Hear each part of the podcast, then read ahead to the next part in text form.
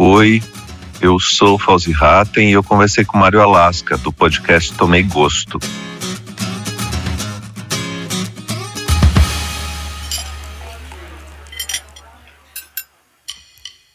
Quais são as preferências na hora de comer e de beber de uma pessoa que cria roupa? Será que através dos hábitos de alimentação de quem cria moda, quem não é desse universo, como por exemplo eu, consegue chegar a algum tipo de dica ou pista para buscar alguma coisa do que influenciaria o cotidiano de um estilista? É muita viagem ou vocês estão comigo aqui? Eu confesso que essa realidade é tão distante para mim que só essas perguntas que eu fiz para você já me fazem ficar aqui para ouvir o podcast. Para quem tá chegando agora, olá, eu sou Mara Alaska, jornalista, sommelier de cerveja, amante de cafés, humorista também do programa 98 Futebol Clube de Belo Horizonte, da Rádio 98 FM e curador do Tomei Gosto, esse espaço ligado a experiências divertidas com alimentos e bebidas. E esse é o nosso podcast na série Cerveja, Café ou Vinho, na qual a gente fala com pessoas conhecidas sobre o que elas gostam de comer e beber. Nosso entrevistado de hoje é Fauzi Hatten, estilista brasileiro de ascendência libanesa, com trabalho reconhecido tanto no Brasil como fora. Já teve passagens pela Semana de Moda de Milão, Nova York, apresentador de TV fechada no Fashion TV. Ele tem um programa Entrada Franca por Fauzi Hatten e outras tantas participações em atrações da casa, Fashion TV, volta e meia ele tá por lá. Mas antes de começar esse episódio, eu tenho que te dar um mais ou menos um panorama de como é que foi essa gravação, porque isso é tudo muito diferente para mim. Claro que foi antes da Covid. Num sábado de manhã, um sábado de sol e calor, nós fomos até o ateliê barra casa do Fauzi Hatten, num bairro de São Paulo que eu não conhecia, eu não conheço tanto São Paulo assim, mas esse bairro eu não conhecia mesmo. Chegando lá, nós entramos no imóvel cuja parte de baixo é uma espécie de um galpão com uma mostra permanente de trabalhos dele e em cima a casa dele barra ateliê. Parênteses. A trabalho, eu já me acostumei aí em estádio de futebol lotado, com duas torcidas, uma querendo matar a outra, estúdio de rádio, de TV, teatro ou bar, onde a gente vai fazer alguém rir, se divertir. Mas eu nunca na minha vida tinha ido presencialmente até um ateliê. E também acho que eu nunca tinha entrevistado um estilista. E eu estava em busca de saber se o que ele comia ou bebia aparecia no trabalho dele. É um universo muito diferente para mim, um lugar que eu nunca tinha ido, que resulta num papo bem diferente dos que tivemos até então nesse podcast. Portanto, se arrume para tal e brindemos aos bons criativos de moda. Saúde! Fauzi Hatten, cerveja, café ou vinho? Nem cerveja, nem café, nem vinho. Você não toma nenhum dos três? Olha, eu não tomo café, sou um árabe fajuto, não, não gosto. É...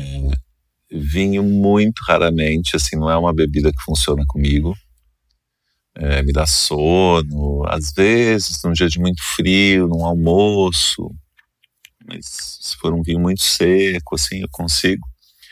E cerveja também não é a minha bebida. Assim, eu bebo às vezes com amigos, tal, uma cerveja mais leve, assim, nada muito denso, mas não é a minha, não. O que, que você bebe, então? Olha, eu bebo muita água, adoro beber água. É, a bebida, assim, o, o álcool para mim, é, ela é especificamente uma droga, assim, eu não tenho esse prazer de beber, de sentar numa mesa de bar, tomar bebida alcoólica durante a refeição, não acho a menor graça.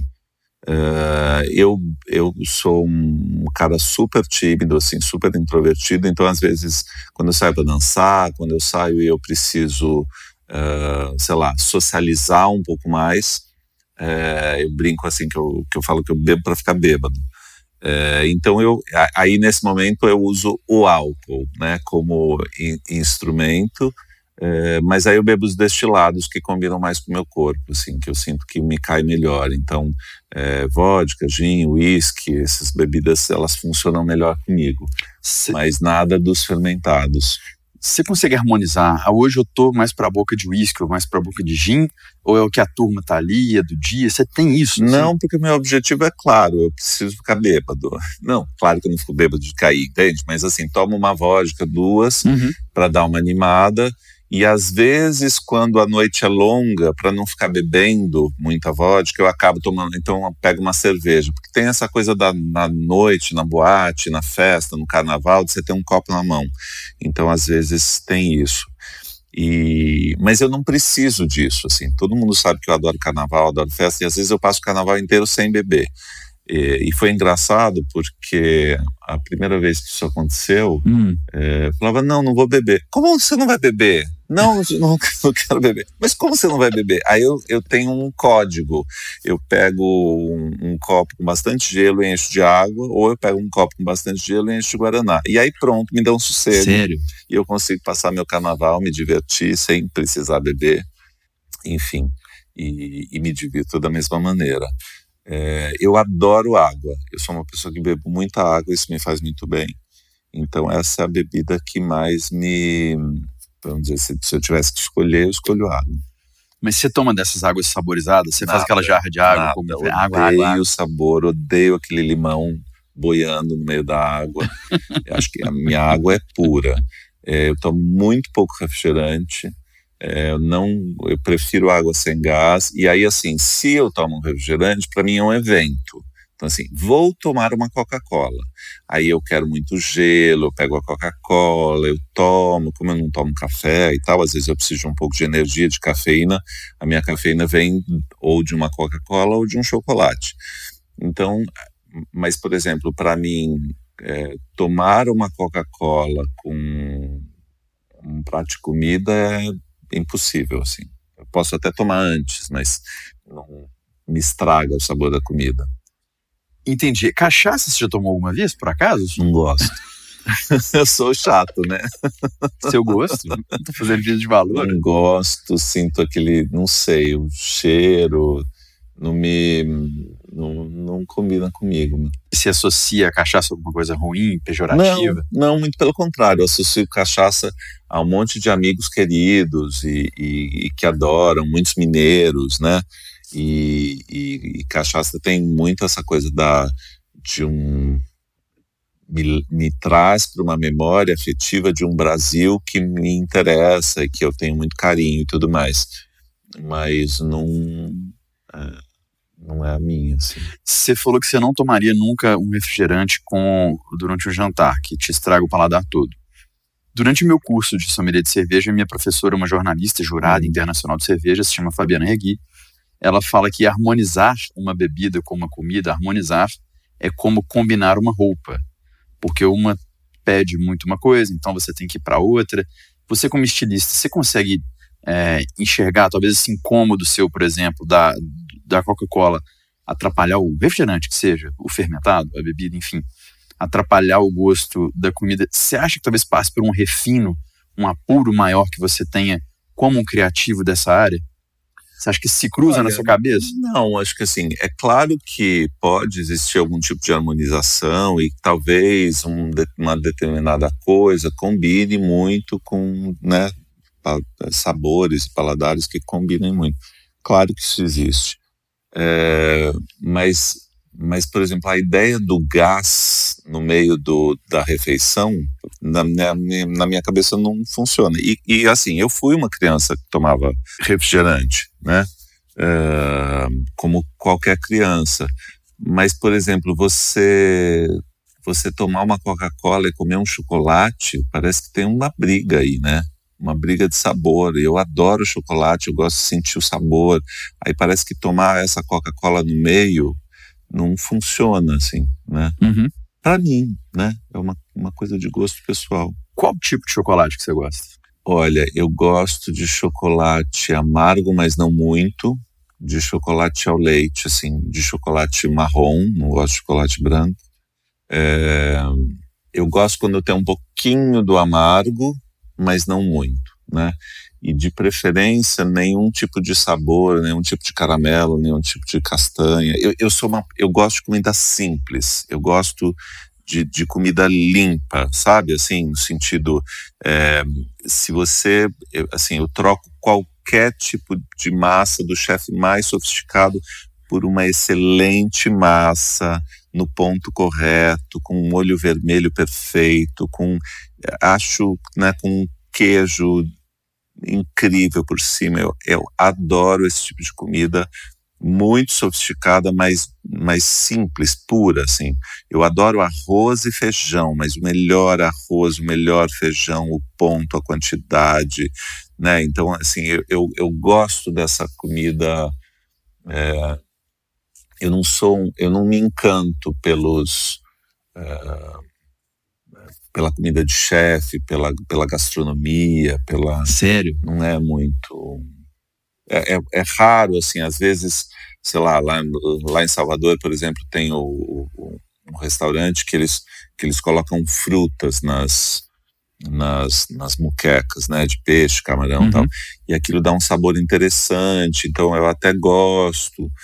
É, claro, como, né, enfim, um monte de lugares das mais variadas, mas não, não, não é o meu grande prazer, sabe? Uhum. Por exemplo, ir num restaurante desses de milhões de pratos, de quilo, de self-service e tal.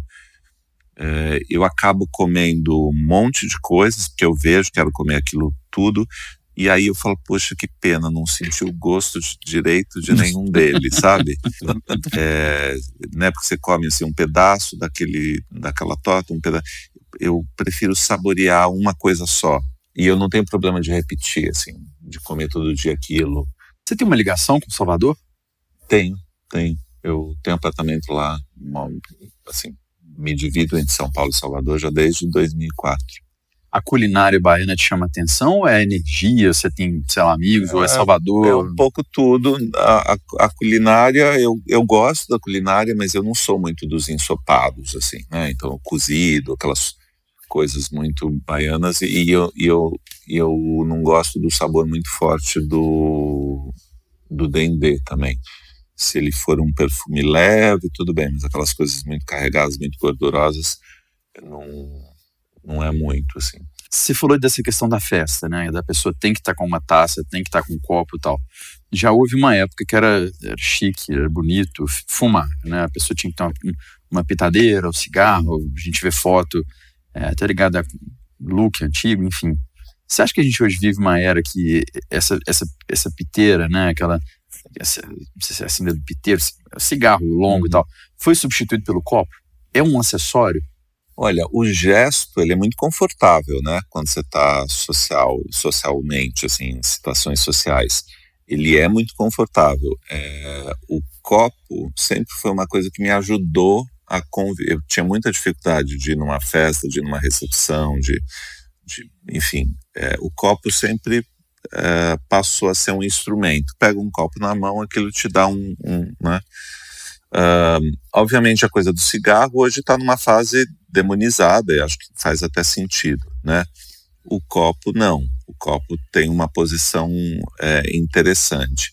Agora, é, eu me incomodo muito com esse beber por beber, né? Então, por exemplo, ah, mas você não gosta de champanhe, você não gosta de prosecco. Agora tem uma frase que eu brinco com as pessoas, falo, eu odeio prosecco, porque assim é esse costume de você ir num, num coquetel, numa recepção, numa vernissagem, aí te dão aquele prosecco num copo de plástico. É, é muito ruim aquilo, sabe? É muito ruim você tomar aquilo, que deixa um gosto ruim na boca. Não, não gosto, né? Então, assim, tomo champanhe? Tomo, assim, se é uma champanhe muito boa, num copo muito bom, numa, numa temperatura ideal, entendeu? É, eu, às vezes eu vou muito para a praia e aí os amigos tomam oito, nove, dez latas de cerveja, aquela cerveja quente. Assim.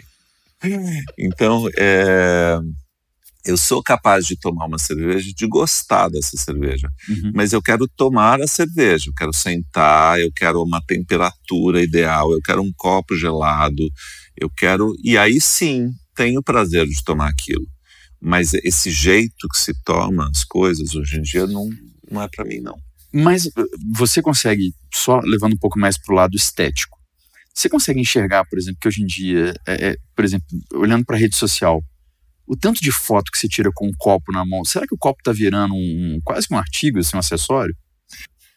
É, eu, eu, acho que, na realidade, é, essa, essa, esse copo representa um bem-estar para aquela pessoa.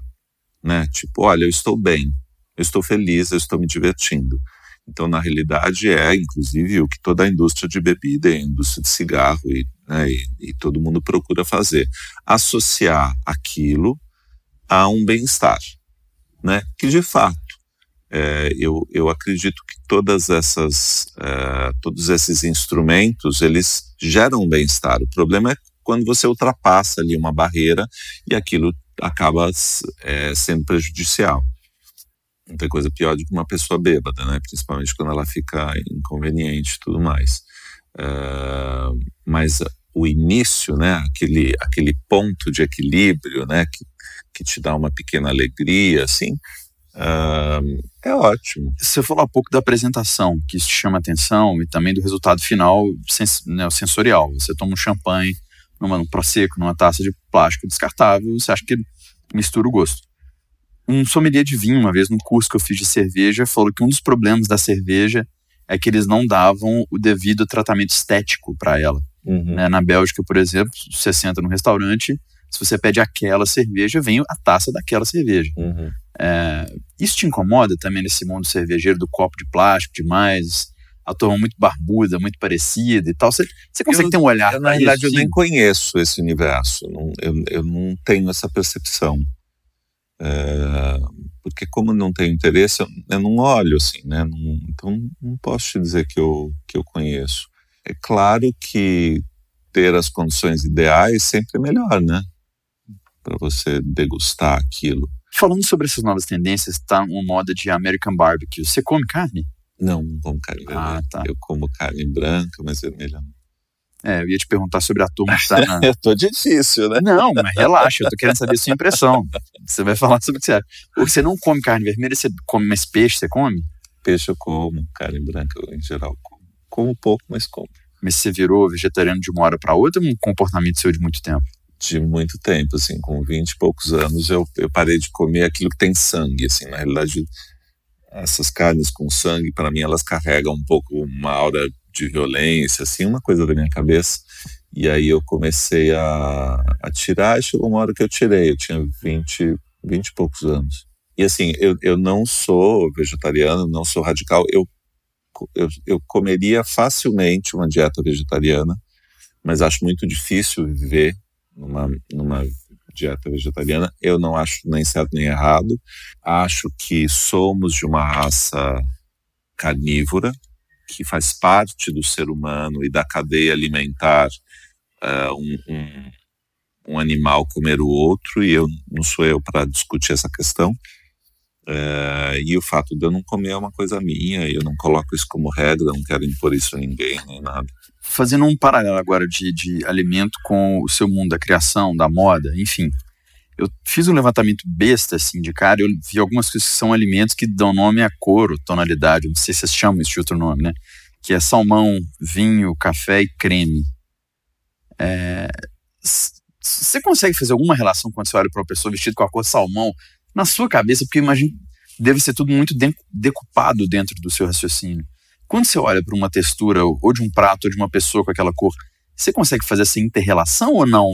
Você associa a cor como cor e, e Eu associo cor a cor. Na realidade, essa, essa história das cores e dos, é, dos nomes é um pouco marketing, é, é um pouco uma forma que existia, né, que hoje em dia isso já está super ultrapassado, é, de passar um ambiente, né? Então a coleção era inspirada nas especiarias do, de, do Marrocos. Então uma cor chamava açafrão, outra chamava não sei o que, não sei o que lá. É, hoje em dia é super relativo, porque a moda virou uma coisa tão livre, né, e tão abrangente, tão grande, tão é, que, que, essas, essas questões, elas todas é, vamos dizer que inicialmente essa questão da cor, né, vinho, foi uma coisa que aconteceu por associação, uma forma de representar aquela cor. Chega uma hora que isso passa a virar um marketing mesmo, né? Você usar determinados nomes. Ah, nessa coleção a nossa cartela se chama Lírio, Dália, Rosa e Margarida, sei lá eu, né?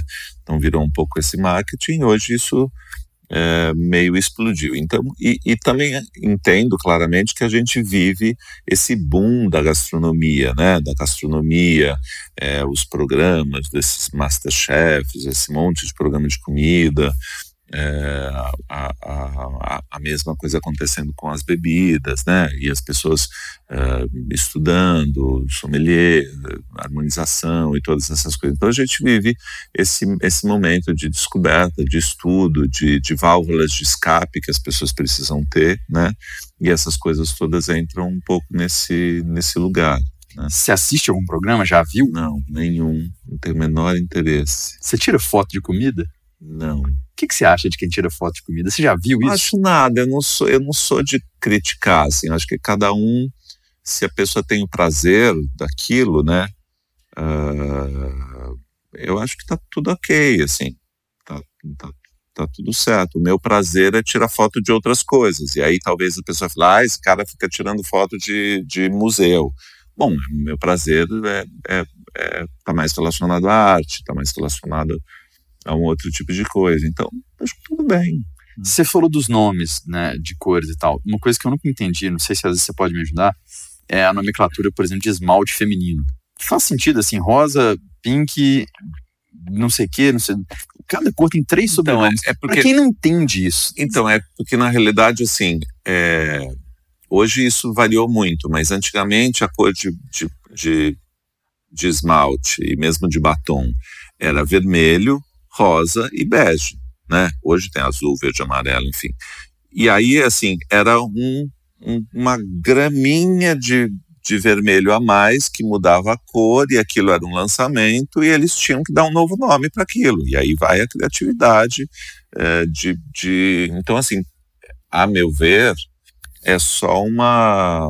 É, estamos falando de marketing, né? De, de uma venda de um produto de um, porque tudo é vermelho, né? Uhum. Então, aí chega uma hora que você precisa começar a dar nome para aqueles vermelhos. Aí você vai para um lúdico, você vai para um lugar uh, tentando buscar um, algum tipo de atrativo para aquele vermelho e para você, sei lá, depois chegar num ponto que, ah, o grande sucesso agora é o vermelho urso polar. que é tipo isso, que, nomes, Mas né? o urso polar é branco, então, né? Mas ah, não, mas é o sangue do urso polar, não sei aonde, sei lá, eles inventam. E tá tudo certo. Ah, entendi. Então, para você também não necessariamente faz sentido, assim como para mim. Não, não. Mas eu não acho que precisa fazer sentido, ah, sabe? Entendi. Por isso que eu te falei. Pode é uma, um é, é uma arte, então, polar. então, cara ele vai nomear é, da maneira que ele joga. Eu acho que sim. Acho ah, sim. então tá, não. Então agora. É. Obrigado. É, não, eu acho que é, tá, tá numa a cor do esmalte está nesse lugar da liberdade poética mesmo. Assim. Você fez, fazendo uma, uma relação agora da, da, arte com, por exemplo, o ambiente do restaurante, você fez uma mostra é, na qual você colocou a sua equipe de costura para trabalhar no meio de uma galeria, para que as pessoas pudessem passear ali no meio, por favor me corrija se eu estiver uhum. errado, que as pessoas pudessem caminhar ali pelo meio, compreender todo o universo da criação da prancheta até o, o resultado final. Não é isso? Uhum. Eu, como estou muito nesse lado da alimentação, eu fiz a, a, correlação direta com o restaurante com a cozinha aberta. Uhum. E hoje em dia essa onda muito do faça você mesmo, né? O do it yourself, faça em casa e tal. Quando você faz esse, tipo de coisa, você faz para que as pessoas conheçam melhor o seu trabalho, saibam melhor o que levou, o, o que é levado em conta até chegar no resultado final, ou tem um viés também de encorajar as pessoas para que elas tentem, por exemplo, em casa? Não, na realidade, é, isso tudo pode acontecer, né? Pode ter todos esses tipos de resultado, mas é, essa foi uma performance de seis dias que se chamou a Fábrica do Dr. F. Então, eu montei uma fábrica dentro de um museu, é, o Museu de Arte Brasileira, que fica dentro da FAP, é, e performatizei todos os processos da construção de uma roupa até a preparação de um desfile. O que eu estava, na realidade, fazendo com esse trabalho era contestar a forma de se mostrar uma roupa. Porque, na realidade, é, a forma de se mostrar roupa é um desfile, e eu sou uma pessoa que fiz anos e milhões de desfiles, chegou uma hora que eu comecei a contestar esse formato. Bom, eu não sei se necessariamente essa é a forma é, única de se mostrar uma roupa. E ali, naquele, uh, naquela performance, eu mostrava a roupa, só que eu mostrava a roupa da maneira que eu acho mais linda, que é ela sendo feita. Ela na máquina, ela na mão da artesã, ela na mão da costureira, na mão da bordadeira, sendo provado pela modelo, é, fazendo ajuste. E, e, realmente, a gente, em, em, seis dias, acho que teve é, três, quatro mil pessoas passando por lá, teve de fato um interesse. E aí a gente fazia um desfile, em vez de fazer o desfile dentro de uma sala do São Paulo Fashion Week, eu no dia seguinte fiz o desfile num lugar inesperado da cidade, que foi na Avenida Paulista, ninguém sabia onde era, o desfile simplesmente aconteceu, apareceu na cidade, desapareceu. Então tinha todo um pensamento de contestar. Então assim, você podia ir com horário marcado ver essa roupa, mas você ia ver essa roupa sendo feita em construção, você ia conhecer a coleção, você ia ter possivelmente despertar o desejo para aquele produto. E na hora desse desfile, era o desfile que ia atrás de você, e não você que ia é, atrás desse desfile. Então, foi um, um, trabalho que eu adorei fazer, mas que tinha esse pensamento de contestar essa fórmula de demonstrar um produto, de criar desejo por ele. Sobre o seu momento na prancheta, a hora da criação, você falou há pouco que o café te ajuda, o cafeína, né, através do chocolate ou do, do refrigerante, te ajuda.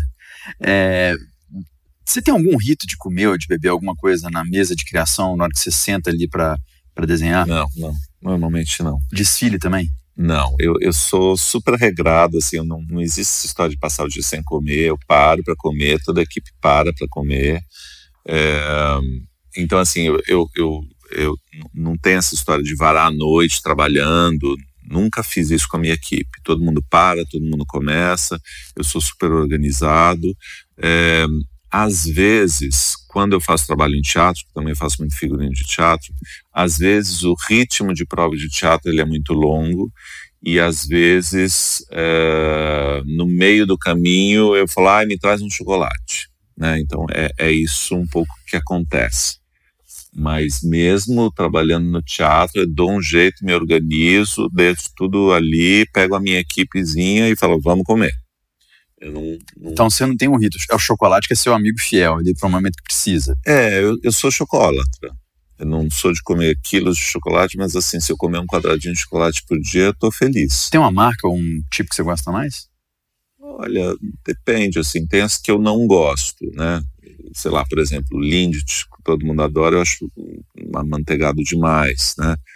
Eu gosto de um Nestlé, aquele básico vermelho, acho bom. Tem algumas marcas que eu acho boas, né? Tem essa Ama lá que é de Salvador, que é uma delícia.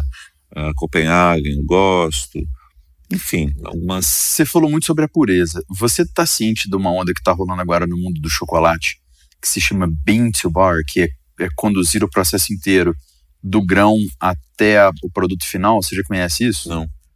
É, então é uma tendência que existe hoje no mundo do chocolate, que chama bean to bar, do cara controlar o processo inteiro, desde o grão até a barra que sai. Acho que o dia que você descobrir... Mas acho que o AMA é, segue um pouco isso. Eu né? não conheço, talvez é, seja. É, porque eles têm as fazendas de cacau em ah, então é Salvador, então eles têm tudo... É. é. Então é por aí, estamos chegando no nível de, de pureza que você, assim, você gosta. Que comida que te remete a casa? Comida de conforto? É, arroz, feijão, uh, tabule, eu sou de família libanesa. Uh, que mais? Eu não como mais, mas uh, quibe e esfirra são também duas, duas coisas que são muito próximas da minha memória afetiva. E aí eu te falaria de, de espaguete, assim, porque eu, eu tinha um tio esloveno, casado com a irmã da minha mãe, libanesa e tal. E, e ele tinha duas irmãs na Itália, então eu passei a minha adolescência viajando com eles, porque eles não tinham filhos. E, e aí eu sempre viajava com eles para a Europa e eu descobri essa, essa boa pasta chuta, assim, italiana, e, e o ponto, e o molho, e, enfim. Entendi. Aniversário para você, o que, que não pode faltar? Brigadeiro e bolo de chocolate. Nada mais. Entendi. Almoço de domingo. Almoço de domingo? Um bom almoço. Eu gosto de comer bem. Pode ser qualquer coisa. O que, que é uma gordice para você? Você falou que você não tem gordo hoje. Uma gordice é. sei lá. Pizza. Mas você se premia com comida? Assim, você fala, oh, se eu fizer tal coisa, eu vou ganhar, vou me dar um não sei o quê. Não, eu na realidade eu me controlo com comida, né? Do tipo, bom, só vou comer um doce por semana, sei lá, mas aí eu como uma linda sobremesa, né? E... Mas acho que não, sempre. Não. O que é comer leve? O que é comer saudável para você? É... é pouca gordura, pouco óleo. Acho que é um pouco isso, assim, a comida mais. Eu gosto muito de grãos, eu gosto muito de grelhados. Eu, eu, eu, eu como de uma maneira bem saudável, assim, tirando uns excessos aqui e ali às vezes. Mas eu, eu gosto da comida limpa, fresca. Eu gosto muito de salada, eu gosto muito de fruta. Eu fui, eu fui criado dessa maneira, né? A, a vida inteira meu pai ia no mercado, comprava caixas de fruta, ele não comprava um quilo de fruta, eu comprava a caixa inteira. E a vida inteira a gente consumiu muita. Né? Meu pai ia para o Ceasa e comprava caixa de alface, né? E aí ele distribuía para o irmão, para a mãe, para não sei quem, não sei o que lá. Então eu sempre fui acostumado com essa com essa comida que eu considero saudável, assim, né? Muita comida crua. Na chegada aqui, eu vi umas obras suas que eu achei muito bonitas. É, vou só tentar fazer uma descrição rápida para quem está ouvindo, para que depois você me explique o que, que é aqui na, no áudio. São fotos é, de uma pessoa é, com frutas ali, flores. O que, que é esse trabalho muito bonito? Então, esse trabalho são autorretratos meus, é sempre a ideia de um corpo nu, uh, em estado de letargia, na maioria das vezes, no meio de flores e frutas, porque eu estou fazendo um trabalho para teatro, um texto que eu escrevi, sobre um artista que encontra o namorado dele morto na véspera de uma grande exposição. É inspirada até numa história real, que é do Francis Bacon. Uh, isso acontece de fato. E, e quando ele vai descrever no texto a cena do namorado morto, ele descreve usando um pouco essas coisas de essa, essas, essas terminologias de, de culinária, assim, né, de, de descrição dessa novela cuisine, né, então nuvem, uh, calda, uh, infusão, ele usa essas palavras, só que vai se referindo a, a, toda essa história desse corpo morto. Tem um trechinho do que você me explicou lá embaixo que você possa falar que ele viu alguma coisa e a descrição breve de alguma coisa que você me falou? Uh, tem. Sabe o que eu vou fazer? Eu vou pegar o, o, o Claudinha. Pega para mim, ali embaixo da minha mochila, na, na mesa, tem uma mochila de paetê, tem um envelope branco. Traz ele para mim. Eu leio o texto para você. Bicho, é muito bonito aquilo. É. As imagens também são bem bonitas. Bem forte. É. Obrigado, amada. Aqui. Logo ao lado, sobre um tapete de flores e folhas, um corpo flambado repousava numa mancha de calda de amoras, cor de sangue e infusão de sêmen virgem. Não podia ver sangue, não podia ser sangue, mas era. Me arremessei naquele corpo flambado. Estava duro, gélido, coberto por uma nuvem de ervas alucinógenas, acompanhado por mousse de corpos enroscados e ratatouille de salivas. Sacudi os destroços e arrastei até a bandeja central. A calda foi espalhando pela cama, pela mesa, pelas minhas pernas. A lucidez consciente caiu como uma pedra de uma tonelada no meu peito. Maravilha. Isso. Muito forte, muito bonito. Fauzi, para a gente encerrar, a refeição perfeita, você pode falar o prato, se tiver entrada, prato principal, sobremesa ou não, num lugar perfeito com companhia ou companhias perfeitas. Ah, Projeção, assim. Eu acho que amigos, sempre bom. Um lugar aberto com vista para o mar, sempre bom é, uma comida fresca, simples, gostosa, um, um chocolate de sobremesa. Acho que é isso. Maravilha. Muito obrigado. Prazer em participar. Obrigado. Diferente esse papo ou não? Quando eu estava elaborando o roteiro dessa entrevista, o que eu tentava fazer era me colocar no lugar da pessoa que cria e trazer para algum lado ligado a alimentos e bebidas, ou seja, buscar alguma interrelação entre esses dois mundos. E no final da entrevista, a impressão que eu tive, por mais que ele talvez não deixe isso muito claro, ou talvez não admita que seja assim, mas eu tive essa impressão, é que uma pessoa que mistura elementos para criar, talvez tenha o hábito, venha a desenvolver um gosto por buscar coisas mais puras, talvez até mais cruas seria o nome correto, né? O resultado final do trabalho do Faust-Hatten é um tipo de mistura, de harmonização, né? Ele mistura cores, tecidos, texturas, tamanhos, é, tendências. Então, para a maneira como eu enxerguei o consumo de alimentos por parte de Faust-Hatten, talvez faça algum sentido eu pensar que ele busca algum tipo de pureza, né? algum tipo de simplicidade. Podemos talvez até dizer que é uma simplicidade misturada com a busca de um sentido nas coisas. Uma vez que ele fala algo tipo, eu me incomodo muito com esse beber por beber. E essa brincadeira dele com eu odeio prosecco de evento, né? o prosecco servido na taça de acrílico. E sobre a brincadeira do, do, do nome do esmalte né? e do batom, eu fiz essa brincadeira porque eu vi uma humorista fazer brincadeira com isso muito tempo, a talentosíssima Bela Marcati, com a palhaça dela, Mirabela Marcante. Ela tinha um quadro com o público do Os Comédia, nossa senhora, 2000 e, sei lá, 2010, 2011, no Bar Savassi, Belo Horizonte, no qual ela brincava com cores de batom com a plateia. E a gente tirava muita risada disso. E para mim soava bizarro, assim. E legal que o Faust Hatten explicou que tem uma questão criativa aí, como o caso do vermelho urso polar, né? Que papo diferente. Eu gostei de ter feito esse papo. A primeira vez que eu fiz a pergunta cerveja, café ou vinho, que alguém respondeu nenhum dos três. Eu não bebo, eu não gosto tanto. Eu achei sensacional. Quero sempre ouvir o feedback de vocês e sempre que eu posso eu compartilho com quem está ouvindo o podcast os feedbacks que eu recebo, porque senão fica parecendo que isso aqui é uma coisa automática. Eu falo parecendo para mim, né? Porque senão fica parece um monte de robô fazendo download do episódio e as pessoas não se comunicam. Então, eu gosto de saber que vocês estão aí, viu, gente? Me ouvindo. Conversa comigo. Recebi pelo Apple Podcasts. Você que puder ranquear, classificar, falar o que você acha do podcast é muito bom para quem está chegando. Vinícius DG falou o seguinte: o podcast é maravilhoso. Quem não gosta de falar sobre comidas e bebidas? O papo do Mário é sempre interessantíssimo, muito obrigado. Com pessoas muito divertidas, cultas e com ótimas histórias e dicas. Valeu, Vinícius.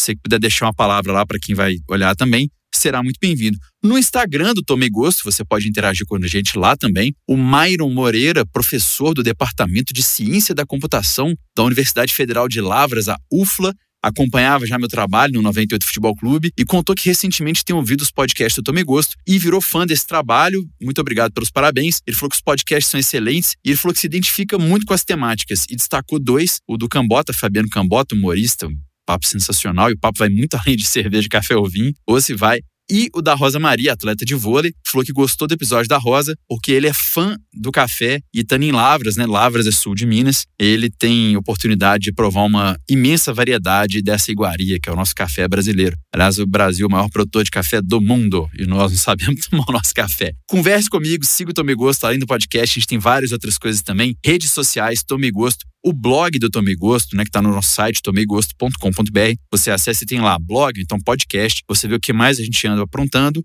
e na seção podcast tem lá a lista de todos os entrevistados, foto, depoimento, link, enfim. Dê uma passada por lá, sempre vai ter alguma coisa legal para você. Eu sou Mário Alasca, minhas redes sociais, Mário Alasca com K underline no Instagram e no resto todas as outras, Mário Alasca. O Tome Gosto também está em todas as redes sociais. A produção de áudio do podcast do Tome Gosto é de Chris Kitts, o Psicof, que tem um trabalho eletrônico muito legal. Ouça, você não vai se arrepender. Beleza? Esse foi o episódio com Fauzi Hatten. Um grande abraço, valeu, até a próxima. Tchau, tchau. Também gosto.